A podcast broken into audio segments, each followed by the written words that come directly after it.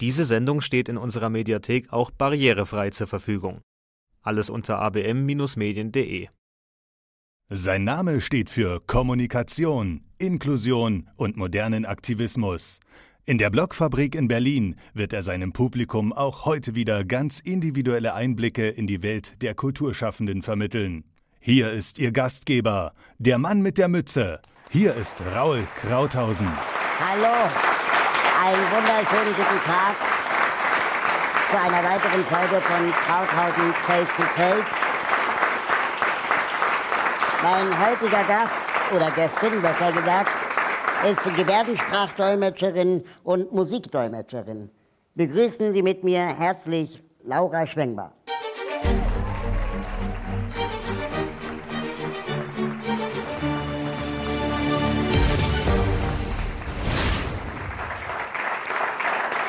Dass du da bist. Vielen Dank. Vielen Dank für die Einladung.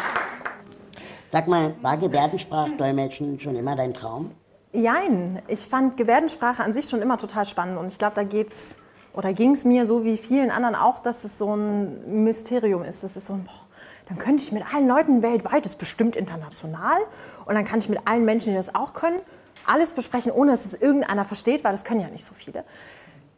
Aber im Spreewald, wo ich herkomme, gab es nicht so richtig viel für die vierjährige Laura, die immer behauptet hat, ich kann jetzt Gebärdensprache, ich konnte Mama. Und immer wenn einer kam und gefragt hat, und, Papa? Nee, du bist doof. Weil mehr als Mama konnte ich nicht. Aber es hat gereicht, um mich dafür zu interessieren, auf jeden Fall. Und das war schon so ein Punkt, wo, wo ich gerne weitergemacht hätte. Aber dann hat mich die Musik eingeholt. Was heißt, dich hat die Musik eingeholt? Tatsächlich hat mich quasi die Leidenschaft für die Musik mehr gefunden als ich sie. Ähm, es war die Musikschule tatsächlich, die mich dahin gebracht hat und die ich eigentlich ganz furchtbar fand, weil ich immer aus dem Mittagsschlaf aufstehen musste, um zur musikalischen Früherziehung zu gehen. Und ich hatte immer das Gefühl, ich verstehe da nichts, ich habe auch die Noten nicht verstanden, das war mir alles zu kompliziert. Aber eigentlich war es irgendwie, es klang immer ganz schön. Und dann habe ich aber echt, ja, man würde wahrscheinlich klassisch sagen, Blut geleckt. Also ich habe einfach dann immer weitergemacht und viel getanzt und viel gesungen auch und wollte das eigentlich beruflich machen, bis eine nette Gesangslehrerin zu mir kam und sagte, du Laura, und mehr sagte sie gar nicht. Es hat aber gereicht, um mich zwei Wochen vor meinem Abi einfach aus allen Grundfesten zu ziehen und zu sagen, okay, irgendwie Berufswunsch habe ich jetzt gerade gar keinen mehr, weil alles, was ich machen wollte, war eigentlich was mit Musik. Und ähm, dann hat mich eben die Gebärdensprache zum Glück wieder gefunden durch meinen besten Freund, den Eddie. Was, was genau macht eure Freundschaft aus? Ganz, ganz viel Blödsinn. Normal. Definitiv, ja schon. Für eine Freundschaft glaube ich sehr. Und Eddie und ich sind halt zusammen aufgewachsen. Und ähm, was zumindest von außen, glaube ich, das Besonderste an unserer Freundschaft ist, ist, dass ähm, Eddie taub und blind geworden ist in der Zeit, in der wir uns kennengelernt haben. Und ähm, heute auch taub und blind lebt. Und wir uns in der Zeit quasi, also erstmal haben wir uns angeschrien, weil er wurde immer schwerhöriger und war immer heiser, wenn ich von Eddie kam. Und das war nicht so cool. Also haben wir angefangen, uns einfach eigene Sprachen auszudenken. Und ähm, das ist natürlich das, was zumindest von außen, das ist, was schon am besondersten aussieht, quasi. Ähm, für uns ist es aber gar nicht so super special. Wir kommunizieren halt so. Das nennt man Lormen, was ihr macht. Genau. Das ist diese Fingerzeichensprache oder Genau, eine Lormen ist tatsächlich eine der Kommunikationsformen, die wir machen. Ähm, wurde erfunden von Hieronymus Lorm und deswegen heißt es Lormen und ist relativ easy. Du hast quasi alle Buchstaben an den Fingern verteilt. A, E, I, O, U und dann kannst du das Alphabet da einfach drauf verteilen. A, B, C, D, E, F, G, H, I, J. Raul. R, A, U, L. Krauthausen. Wow, so schnell. Das ist, meine Hand ist größer als Eddies, deswegen ist es verhältnismäßig langsam sogar. Also was Eddie und ich machen, ist ins Kino gehen und ich laume quasi die Dialoge und meistens schaffe ich es auch noch so ein, zwei Bilder dazu zu beschreiben. Nicht bei Fuck you Goethe, aber das kleine Gespenst war ziemlich gut. Das ist toll, das ist so langsam erzählt und irgendwie so, das, das plätschert so ein bisschen vor sich hin. Das ist so unser Lieblingsfilm. Das heißt, er ähm, war maßgeblich daran beteiligt, dass du dich äh, für Gebärdensprache interessiertest? Ja, absolut. Eddie war derjenige, der eigentlich, nachdem für mich klar war, ich habe dann jetzt bald ein Abi, aber eigentlich nichts mehr, was ich beruflich machen will, zu mir gesagt hat, bist du, merkst du, alles gut bei dir?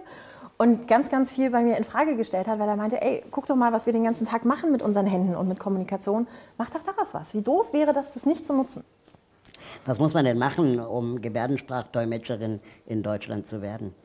Ähm, Im Prinzip gibt es zwei klassische Wege sozusagen. Ähm, die meisten studieren und die Alternative quasi zu einem Studium ist die staatliche Prüfung. Das heißt, man bereitet sich durch private Kurse, durch Kontakt zu tauben Menschen selber, durch Weiterbildung ähm, darauf vor, dolmetschen zu können. Im Prinzip auf dem Level, auf dem das Studienabsolvierende auch können, aber eben ohne tatsächlich die drei Jahre Bachelorstudium durchlaufen zu haben und dann einen akademischen Abschluss zu haben. Im Ergebnis, im Berufsalltag macht das keinen wahnsinnig großen Unterschied. Wie nennt sich denn der Studiengang? Gebärdensprachdolmetschen. Okay, also, ist jetzt nicht irgendwie komplizierter. nee, also es sei denn, man studiert in Berlin, dann studiert man Deaf Studies, das ist Sprache und Kultur der Gehörlosengemeinschaft, so habe ich das gemacht, und setzt dann den Master drauf mit Gebärdensprachdolmetschen, wobei ich diesen Master nicht gemacht habe, sondern ich quasi, ich habe die Abkürzung genommen, ich habe mitten im Deaf Studies Studium einfach dann schon die staatliche Abschlussprüfung gemacht. War dann fertig. Wie viele Dolmetscherinnen und Dolmetscher gibt es in Deutschland? Ähm, das wissen wir nicht so ganz genau, aber wir schätzen ungefähr 750 für ganz Deutschland. Was statistisch gesehen bedeutet, jeder taube Mensch, der einen Anspruch auf Dolmetschen hat, hat genau Anspruch auf zwölf Minuten im Monat. In Berlin, das merken wir ja auch, wenn ich mal krank bin oder so, kannst du knicken. Wenn du da einen Kollegen brauchst, der dich vertritt, dann hast du echt ein Riesenproblem, weil du findest einfach keine Kolleginnen, weil die sind einfach alle auch dicht. Und woran liegt das, dass es so wenige gibt? Ich glaube, das hat verschiedene Gründe. Also zum einen natürlich deswegen, weil es einfach wahnsinnig wenig Ausbildungsplätze gibt. Also an diesen bisher vier Standorten gab es pro Standort irgendwas zwischen 15 und 20 Studienplätzen. Davon hat natürlich A nicht jeder abgeschlossen und B nicht jeder das dann Vollzeit gemacht oder den Beruf überhaupt ausgeübt, obwohl er den Abschluss gemacht hat. Klar. Nochmal ganz allgemein zur äh, deutschen Gebärdensprache. Ähm, mhm. Inwiefern unterscheidet sich äh, eine Zeichensprache von einer Lautsprache. Du meinst eine Gebärdensprache von einer Lautsprache? Ja, genau, eine Gebärdensprache, ja. Ich wollte jetzt, sagen wir mal, alle Gebärdensprachen zusammenfassen, aber. Ja. ja. Die Gebärdensprache hat eine grundsätzlich ganz eigene Grammatik und hat auch ein ganz eigenes, wir sagen, Lexikon, also eine ganz eigene Sammlung von Wörtern und von Gebärden. Und das ist quasi auch das, warum man sagt, es ist eine Gebärdensprache und keine Zeichensprache, mhm. weil Gebärden ähm, eben tatsächlich eigene Bedeutung haben. Und was es dann aber richtig spannend macht, ist, dass du in Gebärdensprache ich habe immer das Gefühl, es ist wie so eine Theaterbühne, die sich so vor mir aufbaut. Und dann kann ich halt da Leute quasi, ich kann sie da reinsetzen zum Beispiel. Also ich kann dann sagen, Raul, das ist übrigens dein Gebärdenname, die Mütze. Ich weiß nicht, ob du das, ob du das weißt. Ich, nicht. ich dachte Raul? immer, das wäre der Rollstuhl, so. Nee, also Rollstuhl ist, ist das so random, weißt du, das haben so viele. Okay. Das, ist, das ändert sich mit der Zeit, mhm. ja. Außerdem ist das, glaube ich, schon Schäuble. Das war, ah, den okay. gibt es einfach schon länger, weißt du, wer zuerst kommt. Genau, ja, äh, Raul kommt und dann würdest du quasi hier stehen. Und dann bist du da und wenn, dann kann ich irgendwas anderes erzählen und kann dann später sagen, er und zeige einfach auf diesen gleichen Punkt nochmal. Und das ist, finde ich, was, was Gebärdensprache für mich ganz besonders auch nochmal von den Lautsprachen unterscheidet, dass du diese, diese visuelle Modalität hast, mit der du einfach ganz viel schöne Sachen arbeiten kannst, ohne dass du wahnsinnig viele einzelne Gebärden brauchst. Wie ist es denn ähm, in der Gebärdensprache und den Zeiten mhm. im Vergleich zur Lautsprache? Also die ähm, westeuropäischen Gebärdensprachen haben quasi so eine Zeitlinie über der Schulter und sagen, alles, was Vergangenheit ist, ist hinter mir und alles, was Zukunft ist, ist so vor mir und alles, was ich so direkt hier habe, das ist so Präsenz. Die afrikanischen Gebärdensprachen finde ich total spannend. Die sagen, ah, ah, ist genau andersrum, weil alles, was vergangen ist, das habe ich schon gesehen. Und alles, was noch kommt, keine Ahnung, was da kommt, hinten habe ich keine Augen. Es ist auch total logisch. Das ist, das macht, manchmal macht mich das ein bisschen kirre, weil ich gerne auch diese Vorstellung verfolgen würde von, wie toll das wäre, weltweit jetzt mit allen Kolleginnen sprechen zu können. Wie praktisch das wäre, aber es geht halt leider nicht, weil die erzählen vielleicht von vorgestern und ich komme übermorgen vorbei und will sie abholen. das wäre halt echt blöd. Ähm, wie ist es denn mit den Metaphern, äh, die wir in der Lautsprache benutzen? Wie viel kulturelles Wissen muss man besitzen, in der Gebärdensprache oder der gehörlosen Community, um ähm, das adäquat zu übersetzen? Ich glaube extrem viel. Also ich sehe mich ganz klar natürlich als Sprachmittlerin, aber schon auch als Kulturmittlerin. Das sind zum Beispiel Metaphern. In Gebärdensprache ist es zum Beispiel nicht der alte Hut oder der Schnee von gestern, sondern die alte Suppe. Und das sind aber auch so Geschichten wie, wenn ein tauber Mensch sich mit jemand anderem unterhält und dann buchstabiert DGB. D, G und B. Und ich dann schnell schalten muss, um zu wissen, ah, Deutscher Gehörlosenbund. Wenn ich nur ausspreche, ja, und dann habe ich mich mit dem DGB betroffen, dann würde vermutlich der hörende Mensch eher verstehen, ah, Gewerkschaftsvertreter, mhm. Ist schwierig. Deutscher Gewerkschaftsbund, Deutscher Gehörlosenbund, das muss ich quasi ausgleichen. Das ist so ein Teil, wir nennen das kulturelles Dolmetschen. Und es ist ein fester Bestandteil auch von unserer Aufgabe, tatsächlich solche Lücken einfach auszugleichen, weil es halt Quatsch wäre, das ins Blaue laufen zu lassen mit dem Wissen, gleich gibt es ein großes Missverständnis, oh, das wird lustig. Warum? So ein Quatsch. Also es geht tatsächlich darum, die Sprecherintention rauszufinden. Und das ist natürlich aber auch die große Herausforderung, weil ähm, ich ja erstmal checken muss, was genau will derjenige sagen, was will er äußern, was will er gebärden. Und deswegen kann ich quasi diese Aussage immer nur nehmen und hoffen, dass ich es richtig verstanden habe und sagen, guck mal, das ist mein Angebot der Übersetzung. Du machst ja nicht nur klassische Gebärdensprachübersetzung, sondern du machst auch Musikdolmetschung. Mhm. Ähm, wie das aussieht, da haben wir einen Einspieler mitgebracht. Da übersetzt du den Rapper Graffiti.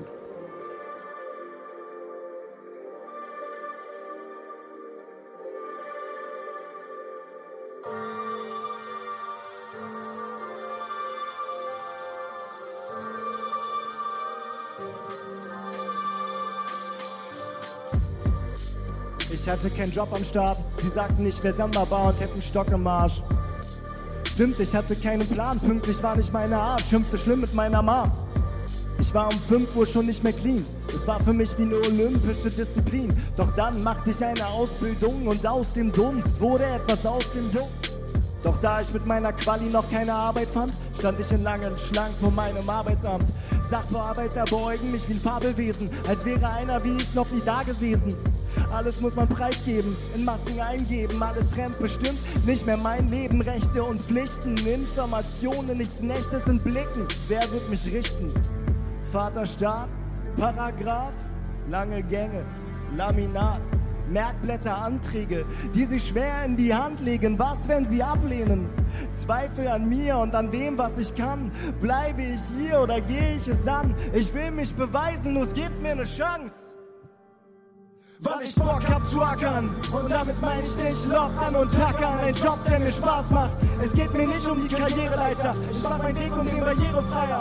Yeah, weil ich Bock hab zu ackern. Und damit meine ich nicht Loch an und tackern. Ein Job, der mir Spaß macht. Es geht mir nicht um die Karriereleiter. Ich mach meinen Weg und den barrierefreier. Yeah. Früher war ich Klassenclown und irgendwann fing ich noch an zu klauen. Schlimmer Finger, jetzt arbeite ich jeden Tag in meinem Studio und Lenz erlernt es um aus meinem Studium. Der Körper ist schwach, aber Wörter sind stark, deshalb mache ich Jobs für Kids mit Förderbedarf. Ich arbeite mit zugekifften Jugendlichen, ohne Perspektive, weil sie ihre Schule schmissen. Früher sagten sie so Sätze wie bist du doof, heute lächle ich und rappe über Inklusion. Früher starte ich nur stundenlang auf einen Punkt, jetzt habe ich Arbeit und Zahlunterhalt für meinen Jungen. Ich habe mein Hobby zum Beruf gemacht. Es war ein guter Tag. Ich habe einen ruhigen Schlaf. Zweifel nicht mehr an dem, was ich kann. Nein, ich gehe es an weil ich Bock hab zu ackern. Und damit meine ich nicht Loch an und tackern. Ein Job, der mir Spaß macht. Es geht mir nicht um die Karriereleiter. Ich mach meinen Weg und den barrierefreier. Yeah, weil ich Bock hab zu ackern. Und damit meine ich nicht Loch an und tackern. Ein Job, der mir Spaß macht. Es geht mir nicht um die Karriereleiter. Ich mach meinen Weg und den barrierefreier. Yeah, weil ich Bock hab zu ackern. Es geht mir nicht um die Karriereleiter. Ein Job, der mir Spaß macht. Ich mach meinen Weg und den barrierefreier. Weil ich Bock hab zu ackern. Und damit meine ich nicht Loch an und tackern Ein Job, der mir Spaß macht. Es geht mir nicht um die Karriereleiter. Ich mach meinen Weg und den barrierefreier. Yeah, weil ich Bock hab zu ackern. Und damit meine ich nicht Loch an und tackern Ein Job, der mir Spaß macht. Es geht mir nicht um die Karriereleiter. Ich mach meinen Weg und den barrierefreier. Yeah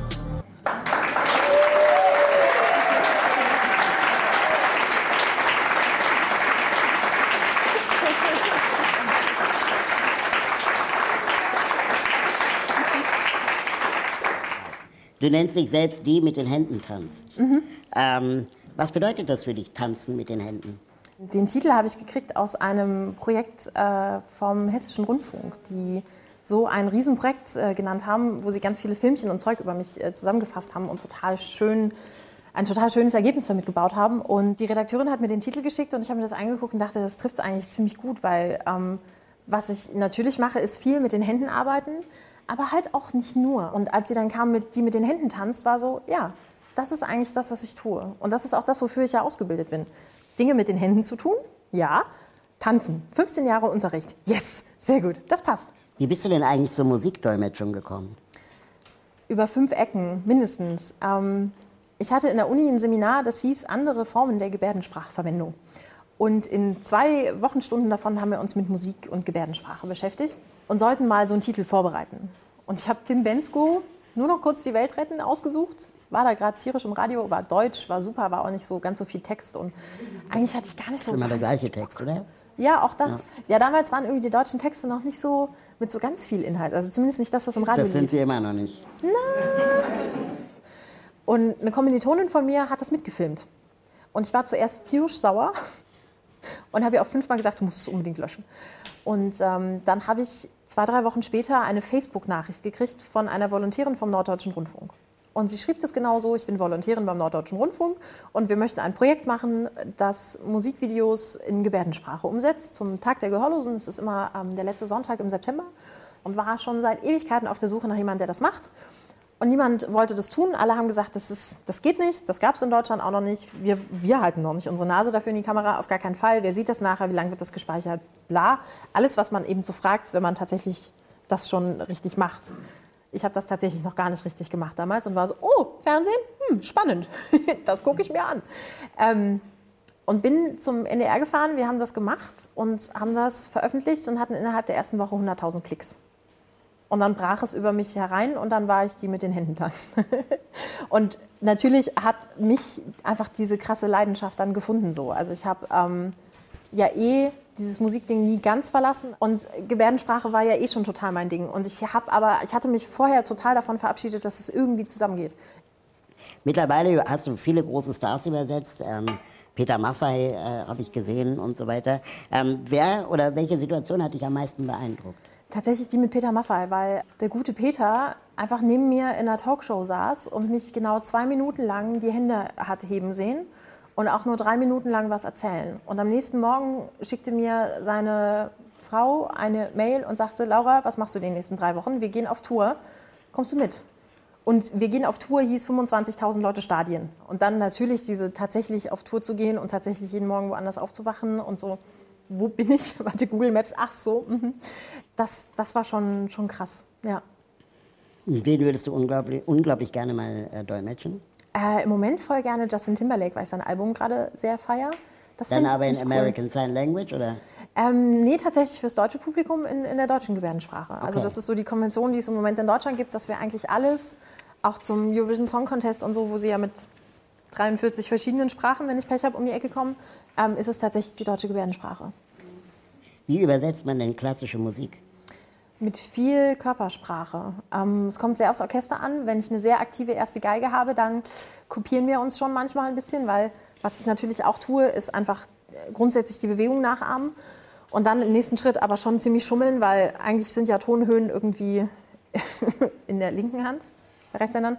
Bei mir sind sie einfach mal am Geigenbogen. Also mein Geigenbogen wandert dann quasi die Melodie äh, entlang. Das ist dann nicht mehr ganz so genau, aber das ist eine Interpretation, die einfach, zumindest ist das, was das Publikum feedbackt, am besten funktioniert. Du hast ähm, zusammen mit deinen Kolleginnen und Kollegen äh, Claudia Schnödewind, Kerstin Henninger und Justus von der Hand ähm, den Grimme Online Award für das Projekt Die mit den Händen tanzt ähm, bekommen. Und wie das aussieht, das schauen wir uns mal an. Sport, Freunde, Steller. Tod, Hosen. Kollega. Die Ärzte.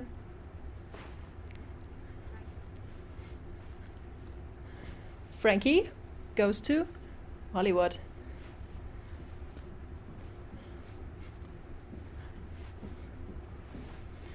U-Bahn-Kontrolleure in Frauenkleidern, tiefgefroren. Es gibt eine Band, die heißt so. Hä?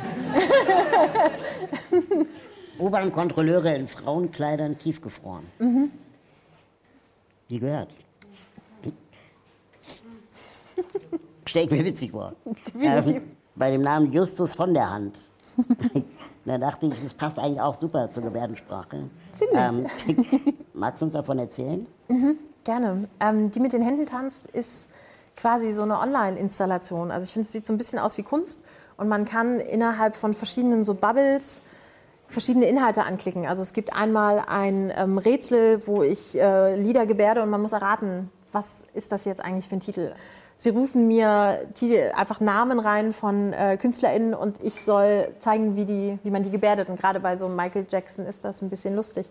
Ähm, dann gibt es natürlich Interviews, sowohl in Laut- als auch in Gebärdensprache. Und dieses ganze Ding ist halt so barrierefrei wie möglich. Das heißt, alle Bilder sind beschrieben, alles ist untertitelt und alles, was irgendwie in Gebärdensprache nochmal stattfinden kann, findet auch so nochmal statt. Und das finde ich ziemlich fancy. Und da haben die echt einen krassen Job gemacht. Und ich erinnere mich an ziemlich lange Nächte mit vielen SMS bis morgens um zwei und ungefähr 80 verschiedenen Versionen innerhalb von zwei Tagen, die die von diesem Ding gemacht haben. Und was mich am meisten fasziniert ist, ich weiß, dass wir dafür nur drei Stunden gedreht haben. Ich weiß aber auch, dass ich mindestens 20 Stunden vor diesem Ding verbringen kann und mich rumklicken und immer was Neues entdecke. Und die Kollegen so endlos viele Arbeitsstunden da reingesteckt haben und so viel Herzblut, dass ich mich extrem freue, dass es echt diesen Preis für diese viele, viele Arbeit von den Kollegen dafür gab. Das ist voll schön. Aus deiner Perspektive als hörende Gebärdensprachdolmetscherin ähm, kannst du uns erzählen, was, was diese Kultur ausmacht? Boah, schwierig. Ähm, tatsächlich, weil es ja nicht meine Kultur ist. Und was, was ich extrem schwierig finde, ist, ähm, als hörender Mensch über taube Leute zu sprechen. Also was ich gut kann, ist über meine Arbeit reden und wie, wie ich quasi versuche zu vermitteln. Und natürlich habe ich so ein Teilwissen über die Community. Aber ich erlebe nicht, wie es ist, wenn plötzlich alle zum anderen Bahnsteig rennen und ich weiß nicht warum. Ich weiß nicht, wie es ist, wenn der blöde Film schon wieder nicht untertitelt ist, obwohl es schon das vierte Mal angekündigt ist. Ähm, diese ganzen Sachen, die habe ich nicht. Und insofern ist es, ähm, fehlt mir einfach ein großer, wichtiger Erfahrungsschatz aus der Kultur, um da wirklich gut drüber sprechen zu können. Ähm, und trotzdem spielt es natürlich in meinem Arbeitsalltag eine Rolle. Ich bin die Hörende. Und ich gehöre nie ganz dazu. Und was aber spannend ist, ich gehöre auch nicht mehr ganz zu den Hörenden. Dazu bin ich zu sehr in diesem, dazu bewege ich die Hände viel zu viel, dazu habe ich viel zu viel, spreche ich auch zu komische Sachen. Neulich habe ich einen Typ im Fitnessstudio gefragt, ob es legitim sei, dass ich die Übung so und so ausführe. Guckt ihr mich an, sagt legitim? Mhm. Ja, ja. Man dreht schon ein bisschen ab zwischendurch, also ich zumindest. Und ähm, deswegen spricht zumindest die Theorie auch davon, dass die Dolmetschenden so ein bisschen ihre dritte Kultur quasi aufmachen. Das ist so ein bisschen eine Kultur zwischen beiden Sachen. Und da muss man aber erstmal hinkommen, sich da so ein bisschen einzuleben und auch das so zu akzeptieren. Ich bin nicht taub und bin vielleicht auch nicht mehr ganz hörend. Was hältst du von der Idee, Gebärdensprache an allen Schulen anzubieten? Also ja, cool, großartig. Ja. Unbedingt. Also, weil ich glaube, dass wir so ein bisschen wie. Als wie, Fremdsprache. Ja, genau, als Fremdsprache, genau. Also, wie, wie cool wäre das, wenn ich äh, mein Abitur machen könnte in Deutsch, Englisch und Gebärdensprache? Toll, echt, echt toll. Es gibt in der gehörlosen äh, Community auch Kritik von, von Leuten, die sagen, dass sie es äh, mehr als merkwürdig finden, dass sich ausgerechnet eine Hörende anmaßt, Musik und Emotionen und Gefühle Gehörlose äh, dolmetschen zu können. Ähm, und es sei unbegreiflich der Hype um dich. Ich habe den Tweet auch gesehen. Spannenderweise war es eine hörende Person, die das getwittert hat. Ähm, und Ach. Ja, das fand ich, fand ich auch ganz interessant, weil ähm, anmaßen finde ich extrem schwierig, weil ich maße mich nicht an. Also weder maße ich mich an, für taube Leute zu sprechen. Kann ich gar nicht. Ich bin nicht taub. Ich kann wunderbar für jemanden sprechen, der Gebärdensprachdolmetscher ist, weil bin ich. Und ich kann natürlich nicht eins zu eins Gefühle übersetzen. Das kann ich nicht. Aber was ich kann, ist zeigen, was das Gefühl bei mir auslöst. Jenseits der Musik, was würdest du noch gerne dolmetschen? Nochmal Schule dolmetschen wäre schön. Schule dolmetschen hat richtig Spaß gemacht. Das Mit war, Kindern arbeiten? Ja, das, das, das war toll. Ähm, Gerade so, wenn es dann so in die Abiturjahrgänge geht und die SchülerInnen sich im Unterricht, wenn sie dann alle dann Gebärdensprache können, nicht nur über den Unterrichtsstoff unterhalten. Das ist schon schön. Vor allem dann, wenn die Lehrer es nicht können. Ne? ähm, eine Frage, die ich mir noch gestellt habe, ist, ähm, Ganz praktisch. Mhm. Ne, du bist ja, sagen wir mal, auch eine, eine, eine große Botschafterin äh, für die Gebärdensprache. Man, man kennt dich, du bist, glaube ich, schon äh, eine Prominenz. Wo kann man sich hinwenden, wenn man jetzt sagt, oh geil, das will ich lernen? Es gibt eine tolle Website, die heißt äh, gebärdensprache-lernen.de. Das ist einfach. Ja, die ich total gern weiterempfehle. Ich habe leider keine Ahnung, wer sie betreibt, aber die macht eine wunderbare Sammlung ganz, ganz vieler Gebärdensprachkurse deutschlandweit. Und da sind viele ähm, auch so VHS-Angebote drin, die dann eher niedrigschwellig sind, auch öfter angeboten werden und ähm, bis zu den preisintensiven drei Monats äh, Vollzeitkursen ganz viele Bandbreiten und die listen vor allem auch auf, wo ich ähm, das Dolmetschen lernen kann. Wir kommen zum Ende. Ähm, zu dieser Sendung gehört unter anderem, dass äh, wir den Zuschauern die Möglichkeit geben, äh, eine Social-Media-Frage zu stellen. Die können dann also auf Social-Media fragen, ähm, äh, was sie gerne von dir wissen möchten. Mhm. Und ähm, was mich auch interessiert, äh, ist eine Frage von necrosis.chaos.social. Ähm, sie fragt, hast du für deine Hände eine spezielle Versicherung abgeschlossen? Ähm, jein, also ich bin tatsächlich bis an die Nasenspitze versichert, ich bin Beamtenkind und äh, in der Selbstständigkeit, ich konnte nicht ohne, ich konnte nicht gut schlafen. Und deswegen habe ich eine ziemlich gute Berufsunfähigkeitsversicherung und das Schöne ist, dass Gebärdensprachdolmetschende offenbar noch nicht so viele Schäden verursacht haben und deswegen unsere ähm, Versicherungsbeiträge nicht so hoch sind. Und deswegen bin ich tatsächlich auch ein bisschen extra für die Hände versichert, ja. Auch wenn das immer ein bisschen komisch so wie klingt. Pianistinnen und so, ne? Ja, und J-Los Arsch. Den hat die versichern lassen? Mhm. Okay, danke für die Information. Geld. Gerne. Ja. Du musst die wichtigen Sachen wissen im Leben, ich finde schon. Kann ich auf jeden Fall bei der nächsten Party miterzählen. Ähm, du hast uns was mitgebracht. Ja. Was hast du uns mitgebracht? Das, das, das Teil, das mich tatsächlich jeden Tag begleitet und wofür ich wieder nach Hause fahre, wenn ich es vergessen habe.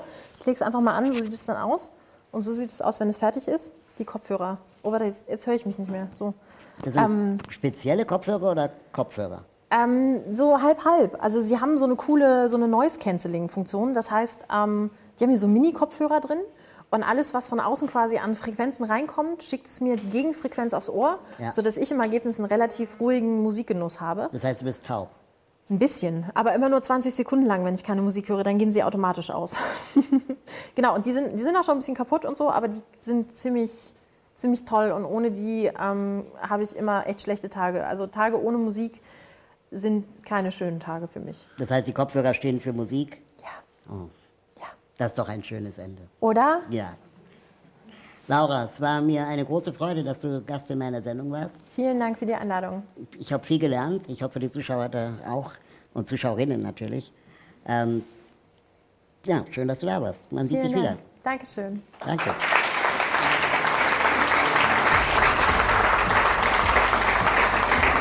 Ich bedanke mich auch bei Ihnen, liebe Zuschauerinnen und Zuschauer, dass Sie diesmal eingeschaltet haben, von wo auch immer Sie gucken. Bis zum nächsten Mal.